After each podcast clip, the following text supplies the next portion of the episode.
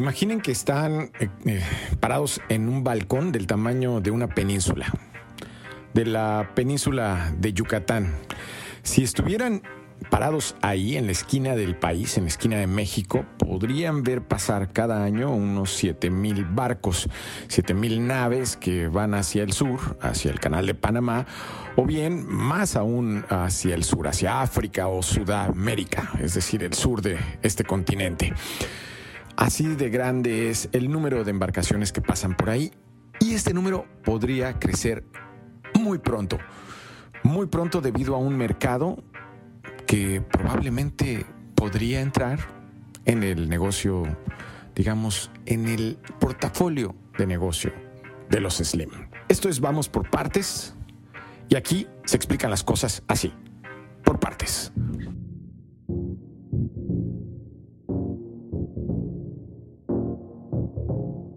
Pequeña fracción de la fortuna de Carlos Slim fue invertida en empresas que refinan petróleo, en refinerías, pues. Esto lo consignó una nota reciente de Bloomberg. Compraron acciones en oferta, a buen precio. Eso tiene sentido, pues el mercado de combustibles fósiles todavía tiene futuro, considerando que pues, el volumen de coches que necesitan gasolina y camiones que requieren diésel eh, obviamente es grande, ¿no? Y definitivamente dominan todavía el, mundo. Y pese a ello, las acciones de compañías que surten a las gasolineras se devaluaron muchísimo desde que empezó la pandemia. Los Slim no dejan pasar este tipo de baratas o de oportunidades en espera, evidentemente, de que esas acciones repunten. Pero, ¿qué hay de las siglas LNG? Son siglas que casi nadie conoce, pero refieren el gas natural, un producto muy devaluado que, de acuerdo con una autoridad, elevará su precio de aquí en adelante. Suena a un buen negocio. No es que nos vayan a hacer caso, pero suena a buen negocio, señor Slim. Específicamente, el LNG viaja de un lado a otro en barcos. Es gas que fue extraído del subsuelo y que luego de bajar su temperatura o licuarlo mediante justamente eso, congelarlo o reducir su temperatura a temperaturas muy muy bajas, es introducido a los tanques de buques que lo llevan del otro lado del océano. Es gas natural licuado, pero sus siglas en inglés norman este mercado y esas siglas son LNG o Liquefied Natural Gas. ¿Para qué sirve? Pues sirve para meterlo a una turbina o motor y generar la electricidad que probablemente cargó su celular esta noche o tal vez eh, les ilumina en este momento. También para producir plástico del que hoy casi todo está hecho, inclusive el dispositivo que probablemente están tocando en este momento. Siendo Pemex económicamente incapaz de explotar las reservas de gas natural, México debe importar lo que le falta no tiene capacidad de exportar LNG. El importado entra al país por los puertos de Ensenada, Manzanillo y Altamira desde países como Perú, para que ustedes puedan, entre otras cosas, ver Netflix. Tomen nota de esta cifra, 2.75 dólares. Ese es el precio reciente del el gas natural vendido en Luisiana y Texas.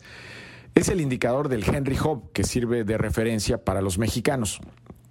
Anoten también esta fecha, martes 12 de enero de 2021. Ese día, la Agencia de Información Energética de Estados Unidos, EIA, advirtió lo siguiente, y aquí abro comillas. Los precios spot del gas natural del Henry Hub promediaron 2.03 dólares por millón de BTUs en 2020. La EIA espera que los precios del Henry Hub aumenten a un promedio anual de 3.01 dólares por millón de BTUs en 2021, limitando el uso de gas natural para la generación de energía en medio de una producción reducida de gas natural. La EIA pronostica que los precios del Henry Hub subirán a un promedio de 3.27 dólares por millón de BTUs en 2022.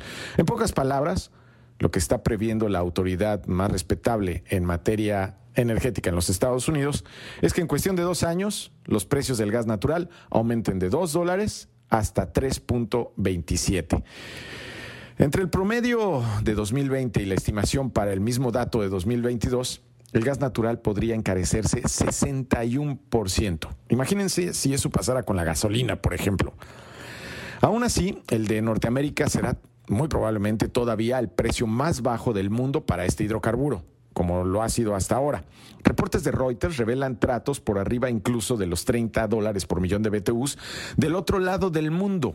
Los asiáticos enfrentan temperaturas más bajas de lo esperado este invierno y su demanda se disparó justamente en países como Japón.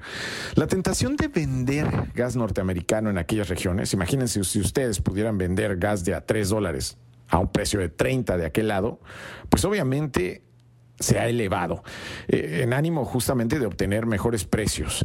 Eh, antes, sin embargo, hay que terminar de construir terminales de liquefacción en donde el gas pueda ser introducido en buques. Es decir, si quieren llevárselo de Norteamérica hacia esa región, pues necesitan terminales preparadas para eso. En Ensenada, Ensenada, aquí en Baja California, y Enova, a cargo de Tania Ortiz, prepara justamente su actual terminal de importación para justamente invertir procesos para llevar a cabo esa empresa que tendrá por nombre ECA Liquefaction. Así, ECA Liquefaction. Desde ahí, esta empresa ahora podrá vender al mundo gas que traerán desde Estados Unidos, viaductos, porque ya quedamos que en México no hay suficiente, entonces lo traerán por ductos. La mexicana será la primera terminal en el Pacífico Norte con ese propósito de exportación, pero también representará una aportación continental minúscula con respecto a lo que empresas instaladas en la Unión Americana preparan en su lado del Golfo de México, en el Atlántico.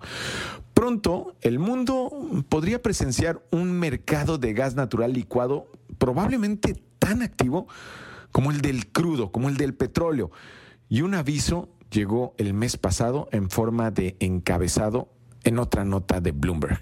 Así dice, los precios de envíos de LNG aumentan más rápido que el Bitcoin. No lo hizo ya, el señor Slim no tarda en poner atención a este negocio. En Yucatán justamente se preparan para instalar pues un astillero, un lugar en donde puedan reparar y armar barcos como los que transportan LNG. Los astilleros podrían volver a ser un gran negocio. Y justamente en esa península preparan el que podría ser el más grande astillero de todo el continente americano. Yo soy Jonathan Ruiz, esto es Vamos por Partes. A mí, Jonathan Ruiz, me localizan en redes sociales como Ruiz Torre. Este podcast es hecho con la colaboración y genialidad del señor Andrés Reina. Hasta pronto.